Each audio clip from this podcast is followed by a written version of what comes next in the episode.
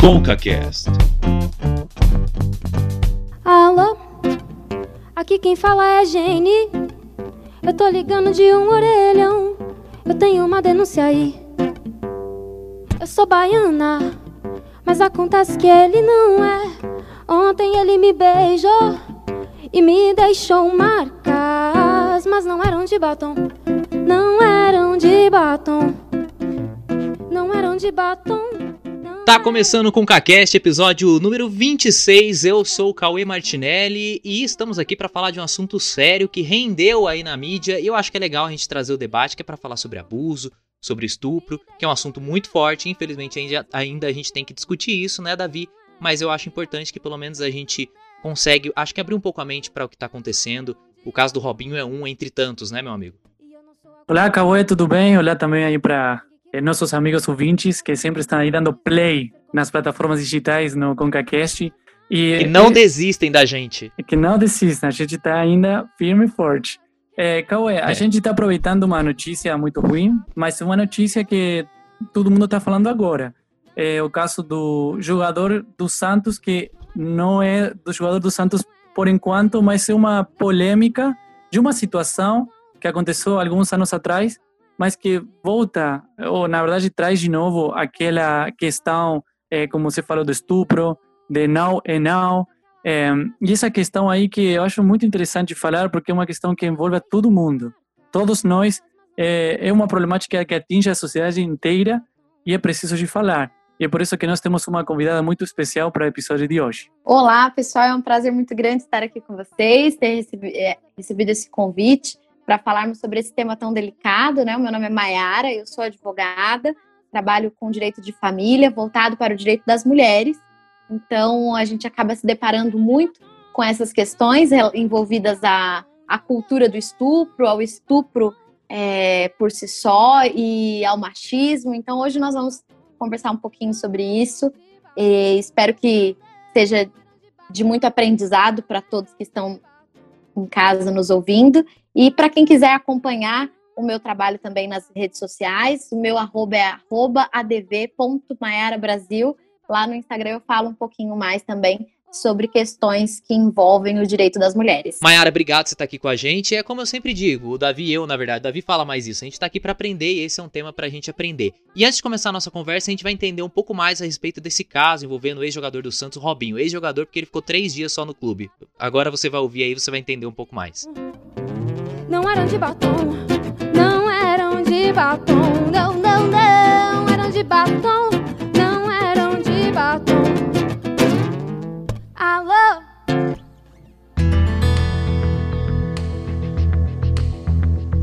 Conhecido por seu futebol, Robinho virou manchete nos jornais por causa de um crime cometido em 2013 na Itália.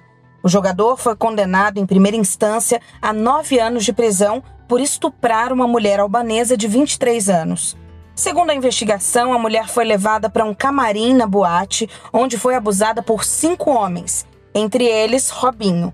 Além disso, o site Globo Esporte revelou transcrições de interceptações telefônicas feitas com autorização da Justiça, em que mostram que Robinho sabia da condição da vítima. Em um dos áudios, o amigo de Robinho, o músico Falco, também envolvido no crime, disse: não acredito. Naquele dia ela não conseguia fazer nada, nem mesmo ficar em pé. Ela estava realmente fora de si. Ao que Robinho respondeu sim. Em outro áudio interceptado, o jogador revela: Estou rindo porque não estou nem aí. A mulher estava completamente bêbada, não sabia nem o que aconteceu. E em um diálogo com o músico Jairo Chagas, Robinho disse que iria negar participação no estupro.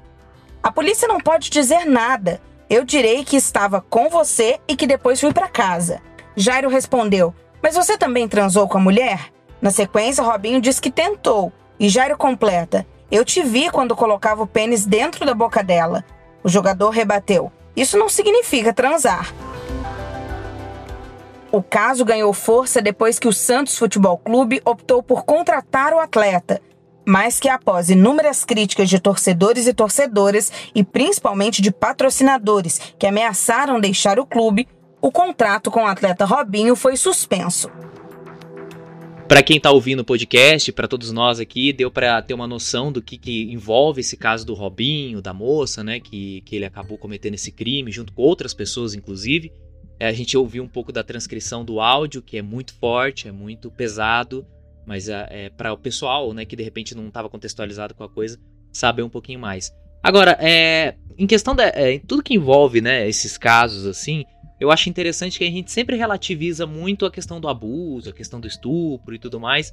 Ah, isso aconteceu porque a fulana se vestia assim. Ah, agora, por que, que será que acontece tanto essa relativização ainda do crime, como é o caso de um abuso ou de um estupro? Por que, que então a gente, como sociedade, né, bons cidadãos, né, cidadãos de bem, por que, que a gente relativiza tanto um crime tão cruel como esse, né? É, eu acho que é interessante a gente pensar aqui no seguinte: quando a gente fala de que até os próprios criminosos né, repudiam tanto esse crime, é, existe ainda para a sociedade, quando a gente fala desse o estupro, o que todo mundo imagina é uma moça inocente andando pela rua e é raptada por um monstro que violenta e larga lá jogada na sarjeta.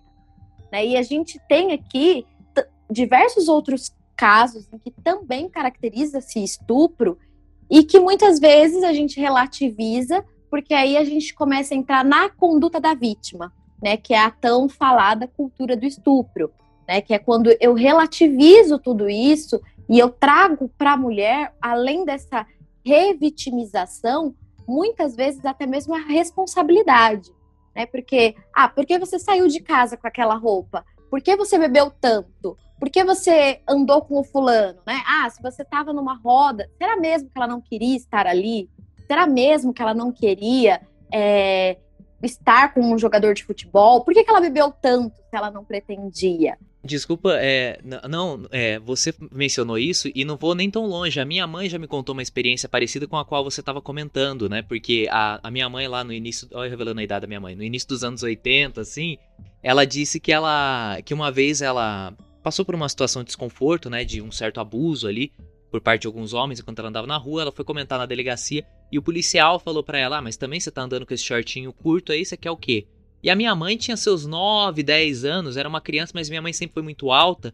Então essa relativização é, é absurda, entra no que você falou, inclusive. Sim, e, e em casos como esse, por exemplo, a gente pode falar sobre um estupro marital, por exemplo. É, o casal é casado, eles têm uma relação, eles namoram, são noivos, moram juntos, e muitas vezes acontece. E é, é nesses casos onde existe essa rela relativização. Né? Na maioria dos casos, quando a gente não trata de algo brusco, a gente tende, enquanto sociedade, a tentar de alguma forma justificar o crime, né? O que é irônico, porque a gente não tenta justificar nenhum outro crime e um caso como esse, a gente tenta justificar, e na maioria dos casos, culpando a vítima, né? E no, no caso, né, as principais vítimas acabam sendo mulheres, a gente relativiza muito em cima das mulheres, né? Eu acho interessante é, essa questão, e vou falar um pouco do caso do Robinho, mas que é um caso que representa muitos casos. No ambiente do futebol, mais ainda. Por quê?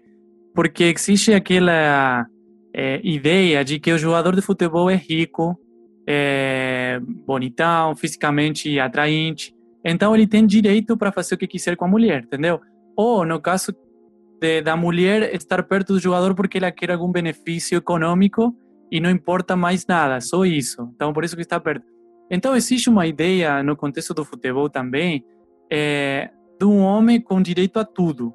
É, mais ainda se esse jogador de futebol é o ídolo para a sociedade.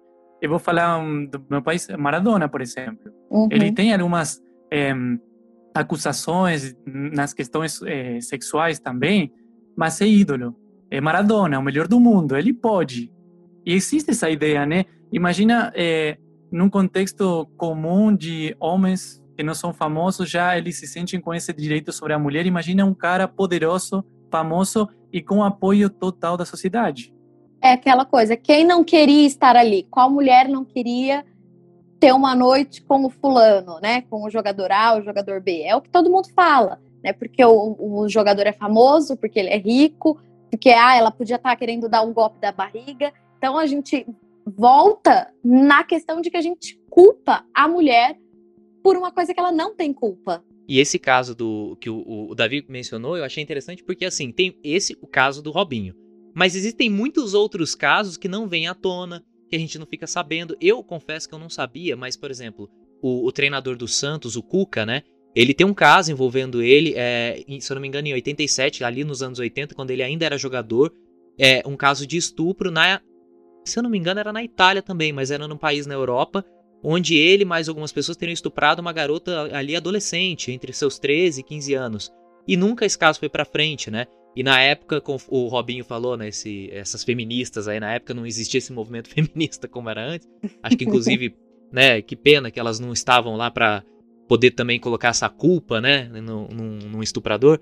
Mas, é. E, então, outros casos acabam é, meio que aparecendo na mídia, mas tem muita coisa que a gente não sabe, né? Coisas ficam escondidas. Com certeza. É, e o, o meio do futebol, né? É um. Eu gosto muito de futebol, e é, apesar de ser um ambiente muito masculino, né? Então, e existe essa cultura é, já muito antiga de que o jogador de futebol no Brasil e em muitos países do mundo são verdadeiros ídolos, né? Então ninguém ousa dizer não a essas pessoas, né? Ou ninguém ousa, por exemplo, como no caso do Robinho, o cara não pode mais jogar futebol, ele vai jogar onde agora?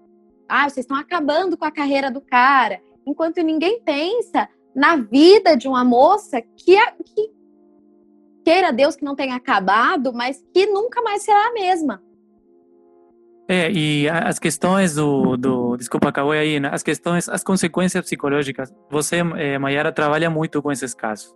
É, eu estou falando de, se, conheço mulheres que sofreram abuso, não estupro, é, é, não, não conheço as questões técnicas do crime, mas mulheres que simplesmente um, um cara tocou nelas, ou, e já é uma questão tão traumática para a mulher, é, que você falou uma coisa muito importante, a sociedade, e eu vou falar sociedade também, eu parte da sociedade, é, que acaba é, enxergando as consequências no cara que, tipo, não pode jogar mais, mas não consegue enxergar as consequências dessa menina, que talvez ela não consiga se relacionar mais com outra pessoa, ela tenha medo de sair para a rua, por exemplo, um monte de coisas que são piores que não jogar futebol.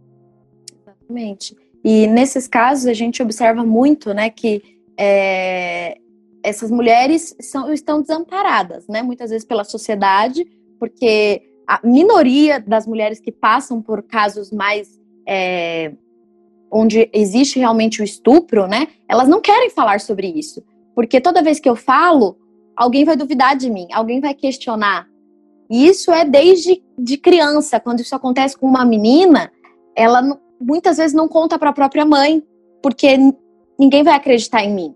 Né? Que é, é, é, inclusive, quando o estuprador violenta uma menina, é o argumento que ele diz: olha, não conta para ninguém. Se você contar, ninguém vai acreditar em você. Porque é uma coisa que acontece, na maioria das vezes, num ambiente familiar. Né, quando a gente está falando de criança, e é por alguém de confiança. Então, essa menina é condicionada a acreditar que ninguém vai acreditar nela, a pensar que o que ela vai dizer sobre isso vai ser questionado. Então, ela vai ser revitimizada. Então, nesse sentido, muitas medidas têm sido tomadas já, como, por exemplo, a criação de delegacias especializadas para atender mulheres, para que essas mulheres, quando elas chegam no ponto de realizarem essas denúncias, elas não passem pelo episódio que a mãe do Cauê passou lá atrás, de chegar numa delegacia e ouvir do policial, do delegado: ah, mas o que, que você fez? Onde é que você estava? Quanto você tinha bebido? Que roupa você estava vestindo? Porque nada disso justifica, né? Eu já vi gente questionando essa questão da delegacia da mulher. Ah, mas por que não existe a delegacia do homem? A pessoa parece que não tem noção do que ela tá falando, né? Não entende o contexto e a diferença que é para uma mulher chegar numa delegacia e falar sobre um caso como esse, que é para um homem, entendeu? Mas enfim, é, eu acho que isso é um outro caso. Agora, é, só corroborando com o que você falou, Mayara, eu peguei um dado aqui do Fórum Brasileiro de Segurança Pública. Em 2018, isso é um dado referente a 2018, o Brasil ele registrou 66 mil casos de violência sexual, uma média de 180 casos por dia. E aí vem o detalhe, que foi quando você falou de meninas, né, de crianças, 54% tinham até 13 anos, gente. Assim, é, é um absurdo você pensar que existem tantos casos ainda que mais da metade dos casos são com crianças de até 13 anos, não são crianças de 13 anos, até 13 anos, ou seja, casos de pedofilia.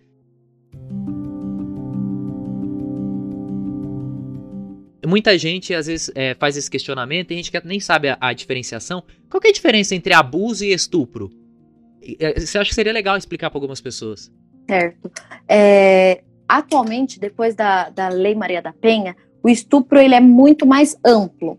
Né? Então, é eu constranger alguém, eu fazer, é, ter relação sexual com alguém, ter relação sexual não, porque relação sexual implica no consentimento, né? Então, é a, todo, tudo aquilo que envolve o constrangimento. Pode ser obrigar uma mulher a assistir uma relação que ela não gostaria, não utilizar métodos contraceptivos quando né, ali na relação, ou fazer é, sexo de posições que ela não gostaria, N coisas, né?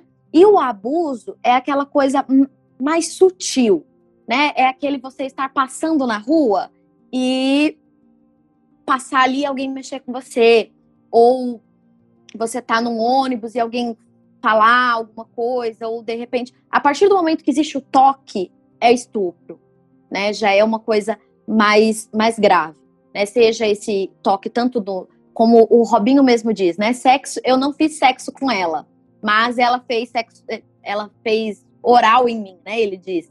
É, então, já é sexo, né? A partir do momento que existe isso, que eu toco a parte íntima da outra pessoa, já é um estupro sem o consentimento dela, né? Então, e parte íntima no corpo da mulher é seio, é tudo, né? Então, tudo isso já é estupro. Uma, uma questão aí importante, eu acho, de falar, Maíra, que é muito importante, porque ele fala, ele estava bêbada, ele nem sabia o que ele estava fazendo. É uma, é uma agravante isso? Tipo, uma mulher que não tem noção por uma questão, ele estava, eh, ela bebeu álcool e tal, é agravante isso quando uma pessoa não tem poder de decisão? É um estupro de vulnerável que chama, porque a mulher, a pessoa está vulnerável tanto pela bebida, né, ou por ou que é o mesmo caso de meninas menores de 14 anos. Mesmo que exista o consentimento, né, entre aspas, é estupro, porque a capacidade de consentir de uma menina até 14 anos não é a capacidade de uma pessoa adulta né, para o legislador. Então, part... até 14 anos é estupro por ser estupro de vulnerável, e aí é a mesma coisa quando a mulher está bêbada, né? Porque ela está vulnerável. Eu, eu confesso que essa semana, é, semana não, nas últimas semanas, né, que é quando o caso pipocou, acho que nessas últimas duas semanas, eu fiquei acompanhando algumas pessoas da mídia e pessoas principalmente do esporte, que foi onde acabou vindo, né, esse tema, dessa vez, né? E aí eu, eu vi um vídeo do, do craque Neto, né, do jogador lá, o Neto, eu achei um barato. E, e, e, assim, ele se manifestando forte, assim. Vou até colocar um trechinho aqui. Como é que pode agora aí o que tá acontecendo aí com o Robinho aí, rapaz? Como é que o Santos contrata o Robinho? Com todo o respeito, as coisas. É que Deus, rapaz. Você acha que Deus faz isso aí, velho?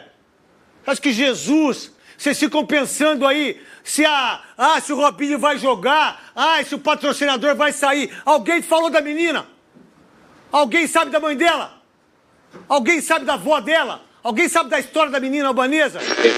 E aí ele lá se manifestando tudo e ele fala, né? E a vítima, né? E ninguém tá falando dessa menina. E aí é o meu ponto. Por que, que a gente não fala tanto sobre a vítima? É, não relativizando o crime, mas falando sobre as consequências. O Davi mencionou por alto, assim, essa questão do trauma, que a Mayara com certeza deve acompanhar isso mais de perto. É, é importante falar sobre a vítima ou não? É melhor deixá-la escondida lá mesmo? para que ela não tenha maiores problemas, ou de repente falar dos traumas que ela está sofrendo, seria importante para mostrar o quão grave é um crime como esse? Eu acho que isso é uma questão muito delicada, porque para a mulher que passou por isso, toda vez que ela fala disso, ela é revitimizada. Ela é incluída naquele momento novamente. Então, muitas vezes, ela sofre no momento do abuso, ela sofre no momento da denúncia, ela sofre quando fala sobre isso de novo, ela sofre numa reportagem, ela... e aí esse sofrimento aparentemente não tem fim. Né? E para essas mulheres, o que elas querem é colocar uma pedrinha lá em cima e não se fala mais nisso, ninguém toca mais nesse assunto. Então, eu acho que o mais importante aqui é nós falarmos sobre o homem do que sobre a mulher. Primeiro, sobre o agressor, para a gente desmistificar, enquanto sociedade, o perfil do monstro. É porque muitas vezes a gente imagina, nossa, mas o fulano ele frequenta, ele era pastor, ele não, ele não pode ter feito isso, porque ele era um homem de família, porque a gente imagina esse estuprador como um monstro. Foi isso que a gente foi condicionado a acreditar a vida toda. Então, quando a gente traz esse perfil do homem, que não é um monstro, a gente abre os olhos, né, da sociedade para isso e a gente tem sim, eu acho que é muito importante a gente falar sobre uma masculinidade saudável. Eu não preciso ensinar mulheres a se defenderem de homens enquanto eu ensinar homens a não agredirem mulheres. Enquanto eu ensinar os homens a respeitarem o espaço das mulheres, o corpo das mulheres. Quando essa educação masculina crescer, eu vou precisar me preocupar menos com as meninas.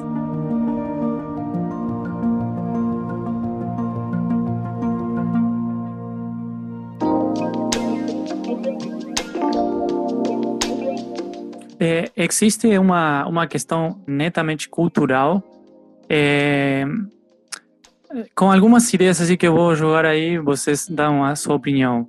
Uma mulher que tem um short, tipo, um short é porque está procurando sexo. Uma mulher que vai na rua e tem um escote está procurando sexo. É, uma mulher que me olha de um jeito é porque ela está procurando sexo. Posta uma foto, está procurando sexo. Existe também essa, essa ideia sobre a mulher e também existe uma pressão sobre o homem de ser aquele. É, não sei se a palavra certa pegador. eu falei um pegador. Dia, pegador, é. Isso. Se você não é pegador, você não é homem. O êxito Exato. do homem é tipo pegar um monte de mulher. Então, você tá nessas duas é, ideias que, de que a mulher tá procurando sexo e que você tem que pegar um monte de mulheres. Então, aí. Porque assim, nenhum, acho que homem nenhum vai sair pra rua e vai é, estuprar assim uma mulher. Começa com ideias, com conceitos que socialmente são aceitos e acaba com situações terríveis como o caso, por exemplo, do jogador. Então, como como seria trabalhar essa ideia? É porque é uma questão que envolve todo mundo. Posso só é, te ajudar nesse seu argumento aí? Porque eu, eu vi recentemente um filme na Netflix que eu achei muito ruim, mas a ideia dele é boa. A ideia, não sei, eu não lembro o nome do filme para indicar pro pessoal, para cada um tirar suas conclusões, mas ba basicamente é um cara que ele é tipo pegador ali, acho que é um filme francês, e ele bate a cabeça eu sei qual e é. você sabe qual é? E aí ele sei. vai para um mundo das onde as mulheres são meio que machistas e os homens são tipo as mulheres do nosso mundo. Deu para entender? Então, é como se as mulheres ficassem na, na, na rua ali, meio que falando coisas para os homens, ao invés dos homens nas mulheres, que é como acontece, infelizmente, no nosso mundo. Não deveria acontecer de forma alguma. E aí, é, eu acho interessante porque no primeiro momento, quando a primeira mulher começou a gritar ali para ele e, e, O nome do filme é Eu Não Sou um Homem Fácil. Isso, esse mesmo. Eu achei o filme horroroso, não consegui terminar. Horrível, horrível, horrível, mas a ideia é boa. Mas a ideia é boa. Então, quando as mulheres começam a provocar ele logo no início que ele tá no mundo e ele não se situa, ele fica, nossa, mas por quê? E no começo ele começa a achar bom, depois ele começa a ficar abismado como existe uma, uma indústria da, da beleza, né? Onde ah, ele tem que ter um padrão. Ah, onde existe um, a pessoas o tempo inteiro cobrando ele por aquilo que é, vi, visualmente ele é e não as pessoas levando ele a sério, como um homem que ele gostaria de ser levado a sério. Eu achei tudo isso muito interessante, porque é o que a gente faz muitas vezes, né? É o que acontece no nosso mundo. E, inclusive, é, bom, a gente vai falar daqui a pouco um pouco mais sobre o comportamento do homem, mas só para corroborar com o que o Davi comentou, né, Mayara? Isso tudo é o reflexo de uma, um país extremamente machista, né? De uma sociedade extremamente machista. Porque é, quando a gente fala de machismo, ele afeta mulheres e ele afeta homens. Porque eu coloco nos homens um padrão. Ou você é assim, ou você é bichinha. Ou você pega todo mundo, ou você vai ser zoado em todos os lugares que você frequentar, porque, ah, o fulano não pega ninguém. Ah, o fulano deve gostar de homem. Ah, o fulano isso ou aquilo. E, por outro lado, a mulher é tida como um objeto sexual. Então, tudo aquilo que ela fizer inconscientemente ou conscientemente, ela está procurando sexo. Se ela ri alto demais, ah, porque ela é dada. Se ela conversa com todo mundo, porque ela é oferecida. Se ela se veste assim, é porque ela tá querendo. Ou se ela não se veste daquela forma, ah, ela é muito puritana. Quem é que vai querer uma mulher assim? Porque não existe um, um padrão correto, né? É aquela a saia no meio do joelho. Porque se é para baixo do joelho, você é muito puritana. Se é para cima, você é piriguete, né? Como dizem. Então, assim, é aquela, é aquela linha assim, tênue, onde ou você se encaixa ali, ou você é isso ou aquilo. Para todos os lados, você acaba sendo taxado de uma forma pejorativa. Né? E para os homens é uma carga muito grande também. Né? Ou você se comporta dessa forma, ou você vai ser zoado no seu time de futebol, no, na sua roda de amigos, em todos os lugares que você frequentar. Eu vejo isso entre mulheres, inclusive. Muitas mulheres mais antigas que vêm de uma que vem de um pensamento é, diferente do que, obviamente, a gente é, é, tá construindo hoje, né?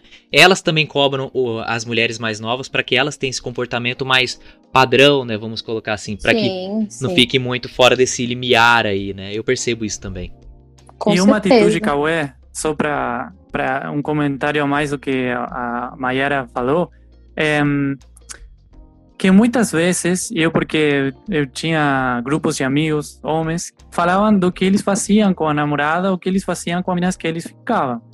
E eu estava lendo uma vez uma questão psicológica, até social, né, dessas questões que o homem muitas vezes fala ou precisa falar disso para reforçar ante outros homens que ele é aquele macho, entre aspas, né? E é muito interessante essa situação porque como o machismo é, é, dá para perceber o machismo nos mínimos detalhes. É, então, eu vou contar tudo que eu fiz com essa menina em um lugar, é, quatro paredes, no meu quarto, para todo mundo, para mais, mais ainda com os meninos. Por quê? Porque eu preciso que ele saiba que eu sou aquele macho pegador que faz as coisas, entendeu?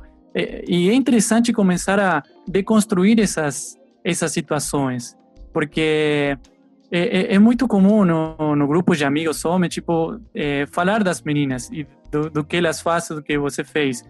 E, tipo assim, se um, um do grupo percebeu que isso tá errado, que isso já não é, que não, não tem que fazer isso, eu acho importante cortar com isso. Porque é muito comum dentro do grupo de amigos fazer isso.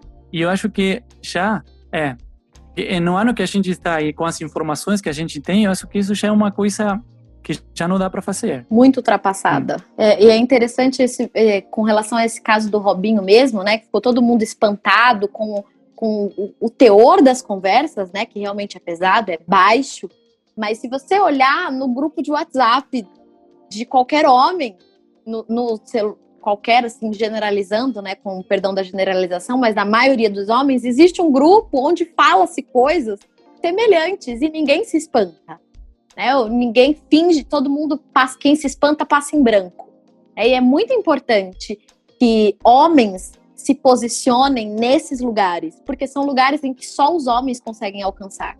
Né? Se eu entro num grupo de WhatsApp como esse, eu sou uma feminista mimimizenta. Agora, se um outro homem fala, ele no mínimo é ouvido. No mínimo. Pode não ser acatado, mas ele vai ser ouvido.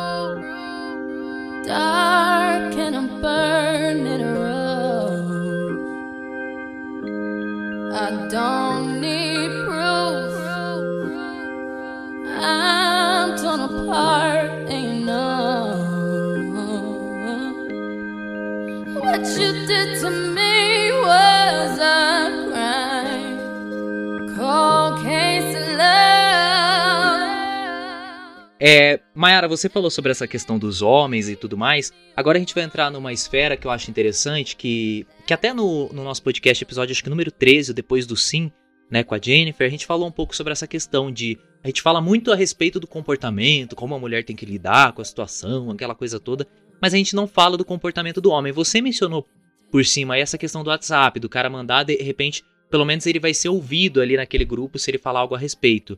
É, que tipo de comportamento a gente deveria esperar de nós homens, ou que nós homens deveríamos ter, em relação não somente aos casos, mas para evitar que casos como esses de, de estupro já é uma coisa mais no limite ali, já é uma coisa mais absurda, né? Igual você comentou.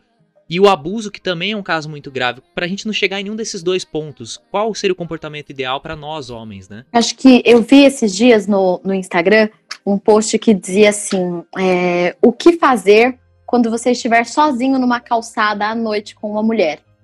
E eu achei fantástico, porque ele dizia assim: não tente bancar o herói, mude de lado, atravessa a rua. A mulher vai se sentir mais segura só com o fato de você atravessar a rua. Não adianta você chegar ali e dizer: "Ah, não, eu sou um cara legal, não vou fazer nada de ruim para você, fica tranquila". Porque ela não vai, ela não vai confiar naquilo. Por conta de tudo isso que nós já estamos é, que nós vivemos, não que estejamos acostumadas, né? Mas eu acho que é muito importante, em, num caso como esse, por exemplo, né, a gente ter essa de que muitas vezes o homem quer ser tão desconstruído, tão, né, assim, moderno, que acaba atrapalhando, né? Então, é, é preciso entender que não é um lugar de fala, não que não seja um lugar de, de debate, né? Mas que quando uma mulher diz que andar na rua e às vezes um olhar intimida é real, é verdade. E é uma coisa que nós mulheres passamos diariamente é, faz parte da nossa vida. Você entrar num transporte público e ser assediada com os olhos de alguém que não consegue se controlar e não importa a roupa que você está vestindo. Então é importante a gente começar, a gente, quando eu digo os homens, né, é, começarem a discutir sobre isso, né, a falar sobre isso, porque é muito diferente um flerte de, de um assédio. Né? A gente tem que discernir o que é ceder, o que é consentir, o que, o que é legal numa relação, o que eu tô realmente ali sendo um cara bacana ou não. E isso, é, para que nós tenhamos um, um mundo diferente né, em relação a essas questões, eu acredito que o papel dos homens é muito importante. Porque, como eu disse antes, os homens alcançam lugares que mulheres não alcançam porque homem escuta homem, de um modo geral. Né? Então, quando algum homem fala, olha, cara, lá nos amigos dele, né? Meu, não é assim que você fala de uma mulher. Quando no, no grupinho ali eu estou objetificando uma mulher, falando, olha, a fulana isso, a fulana aquilo, a fulana faz isso, a fulana faz aquilo, com aqueles apelidos que todo mundo sabe que existe, que a gente não precisa falar aqui, é você chamar a atenção, né? dizer, olha, mas vamos tentar tratar com mais respeito. É uma postura que eu não, não gosto, que o, até o craque Neto falou, ah, e se fosse a sua mãe, se fosse a sua avó, se fosse a sua filha. Seletinho, Marília Ruiz, Ana Thaís, a gente tá com vocês. A Band, eu, os donos da bola, Fernandinho, Maravilha, Velô. A gente tá com vocês. E a gente tá com eu, eu, o que a Globo fez, parabéns à Globo. Ô, Caio, você tá de brincadeira, Caio. Você tá brincando comigo, Xará? Tem opinião, velho? Você tá de sacanagem comigo? Você tá brincando comigo, irmão? De falar uma barbaridade dessa, rapá? Você não tem filha? Não tem mãe? Não tem vó? É, eu acho interessante que até para você ofender o homem, para você fazê-lo sentir, você tem que ofender uma mulher, né? Então a, a mulher é, tá... você tem que falar da família, né? Você tem que falar das mulheres da família dele. Mas, em alguns casos, pode ser uma, uma medida interessante. Dizer, olha, você gostaria que falasse assim da sua irmã? Se fosse numa rodinha de, de, de meninos, você gostaria? Você se sentiria confortável? É porque existe um, existe um fenômeno incrível, né? Que é o fenômeno de é, é, pega geral, mas não pega minha filha, né? Tem um negócio assim, é um, é um fenômeno impressionante. O, o, o pai, não todos, lógico, né, gente? Não vamos generalizar, mas existe essa cultura, ó, filhão vai lá, pegador filha, fica em casa, ninguém chega perto da minha filha aqui, entendeu? Tem um fenômeno surreal. Tanto que o, o, um homem engravidou, né, a menina, e é uma, uma, filha. O que os amigos dizem? Ah, o fulano virou fornecedor. Pois é. Então, é uma coisa que a gente escuta e que a gente cresce ouvindo. Né? Tem uma frase que eu já ouvi algumas vezes, que diz, ah, o fulano é tão pegador, era tão pegador, mas Deus foi justo, mandou uma menina para ele de filha. Eu fico pensando, onde é que está a justiça divina? Tô procurando aqui, deixa eu ler né? um pouquinho mais aqui. Eu queria saber o que, que Deus tem a ver com isso. Não, mas esse argumento de você tem filha, você, inclusive virou debate aí também na, na TV com periodistas esportivos, né? É, um cara falou, Caio, eu não lembro o sobrenome, mas... Caio Ribeiro. Lembro, é, Caio Ribeiro, ele falou, é, puxa vida, eu tenho uma filha, como eu posso pensar assim? E aí foi interrompido por outro jornalista. Cara, tipo, esquece sua filha. É uma questão que tem que dar raiva. Isso é questão de caráter. É, que tem que dar raiva você seja pai ou não pai de uma menina, entendeu? Isso eu acho, acho muito interessante, porque parece que as questões sociais, é, você só vai falar e se preocupar delas se atinge de algum jeito a você. Mas se você, tipo, essa questão, essa problemática não atinge você, não te incomoda, então tá, você tá nem aí. Então acho muito interessante porque porque a sociedade somos todos. O estupro é um problema social de mim, de você, da pessoa que está ouvindo esse podcast. E é muito interessante que todos nós nos sintamos envolvidos para lutar contra isso. Com certeza, com certeza, porque é, se atinge a sociedade, deveria nos atingir. Se não te atinge, deveria estar atingindo, independentemente de ser com alguém do seu convívio social ou não. E, e outra coisa que eu queria falar aí, é, o, o jogador aqui em questão, ele falou e se comparou com o presidente, com Bolsonaro, em relação ao ataque da mídia, ele falou que se sentia igual que o presidente, que no final a verdade ia vencer e tal. Eu não quero fazer, pontualizar no presidente, só quero pontualizar na questão é, de uma problemática tão grave que é o estupro, como essa questão vira uma questão ideológica e do partido político. Então, ah, você está é, reclamando em relação ao estupro ah, porque você é de tal partido é, e você está se posicionando assim porque você está contra do presidente ou qualquer pessoa.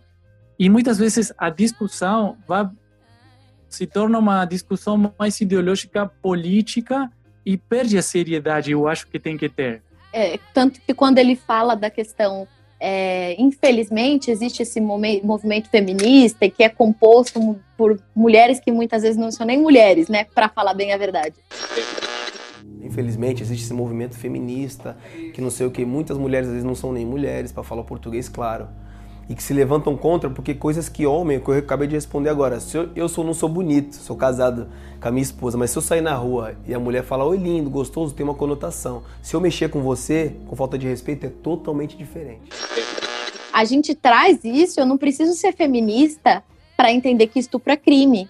Eu não preciso ser feminista para aceitar que ter relação com uma mulher bêbada é estupro eu não preciso ser de direita ou ser de esquerda ou ser feminista ou ser o que quer que seja para identificar esse tipo de crime, porque é crime e pronto. É, eu preciso ser humano para entender isso.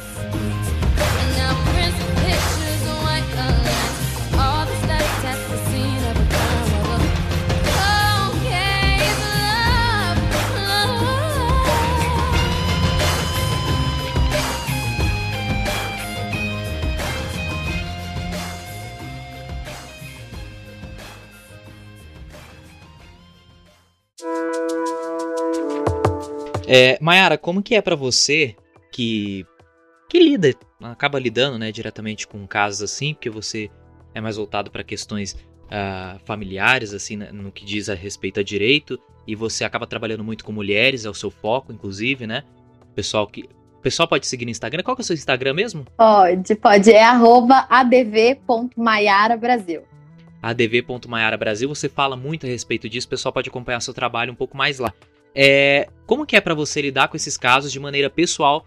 Porque, obviamente, você é uma profissional, mas você é mulher. Você sente isso também, né? Na pele, vamos dizer assim. E, e o que, que você percebe que é de comum nesses casos? Então, são duas perguntas em uma. O que, que você percebe de comum nesses casos é, que envolvem o abuso, o estupro? E, e como que é para você, depois, né, falar pra gente como que é para você lidar com isso de modo pessoal? É, é muito comum em casos como esse, você enxergar mulheres é, carregadas de problemas emocionais e que tem muitas dificuldades de relacionamentos futuros. É uma mulher que passa por uma situação como essa, dificilmente vai se relacionar de uma forma saudável se não passar por uma ajuda psicológica, né? Por um, muitas vezes um, um tratamento psiquiátrico, um acompanhamento nesse sentido para reconstruir esse aspecto da sexualidade. Eu já ouvi de mulheres dizerem: "Ah, eu tinha um namorado, tive um namorado depois daquilo, e o jeito que ele me tocava lembrava o jeito que o agressor me tocou um dia". E eu tive que terminar, porque eu não conseguia me relacionar com alguém que me lembrava tudo aquilo. Então, essas mulheres, eu ouso dizer, em 100% dos casos, elas carregam marcas para o resto da vida, que precisarão ser tratadas tanto pela sociedade, né, quando nós acolhermos essas mulheres, tanto por profissionais, né, profissionais da saúde, profissionais do direito que tenham a sensibilidade de lidar com tudo isso e não aumentar esse sofrimento.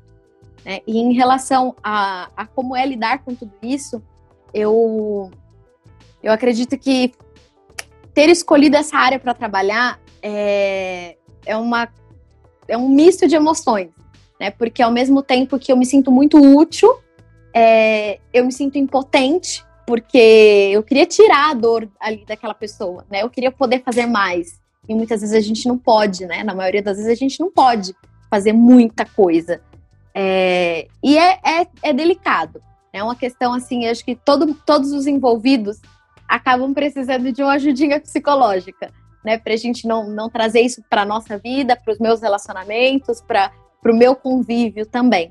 Né? Mas é um, um misto de, de emoções nesse sentido. É, o, você falou aí, né, dessa questão. Eu já ouvi psicólogo falando, todo bom psicólogo tem que ter um outro bom psicólogo, porque, Sim. né, são muitas questões fortes para lidar. Eu acho que no seu caso, que lida diretamente com isso, qualquer profissional que lida com questões tão fortes, pessoais inclusive, né, que tem uma relação muito forte com a pessoa, não tem jeito, mexe, né? Não tem jeito. Com certeza, com certeza. Porque a gente é humano, né? Eu sou uma advogada, Sim. Mas eu sou a Maiara, né? Então a Maiara também tem as suas questões.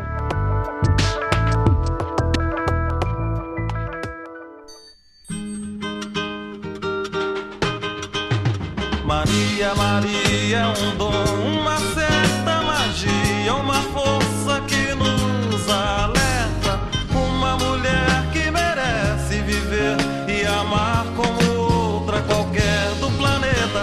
Mayara, obrigado, viu, por ter participado com a gente. Olha, é, é o que eu sempre falo, esses programas assim, a gente tem até.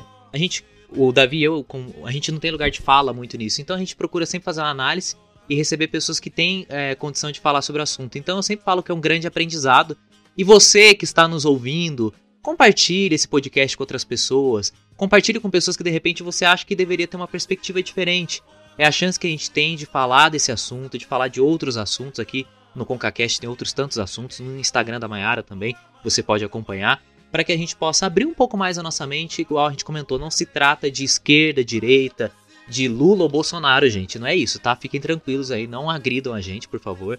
Não se trata de questões ideológicas, se trata unicamente da gente ser mais humano. É isso que faz a gente melhor, é isso que faz a gente olhar para essas questões de uma maneira diferente. E eu agradeço o convite, né? Foi realmente a minha, eu até falei pro Cauê que era a minha primeira participação em podcast, então peço desculpa aí se eu fiquei um pouco nervosa, mas agradeço, acho que é, vocês estão fazendo um trabalho maravilhoso, eu ouvi os outros podcasts de vocês, é, nesse sentido de são temas delicados e que nós precisamos conscientizar, né? Não adianta a gente militar só ali na internet e não fazer mais, né? Quando a gente pode fazer.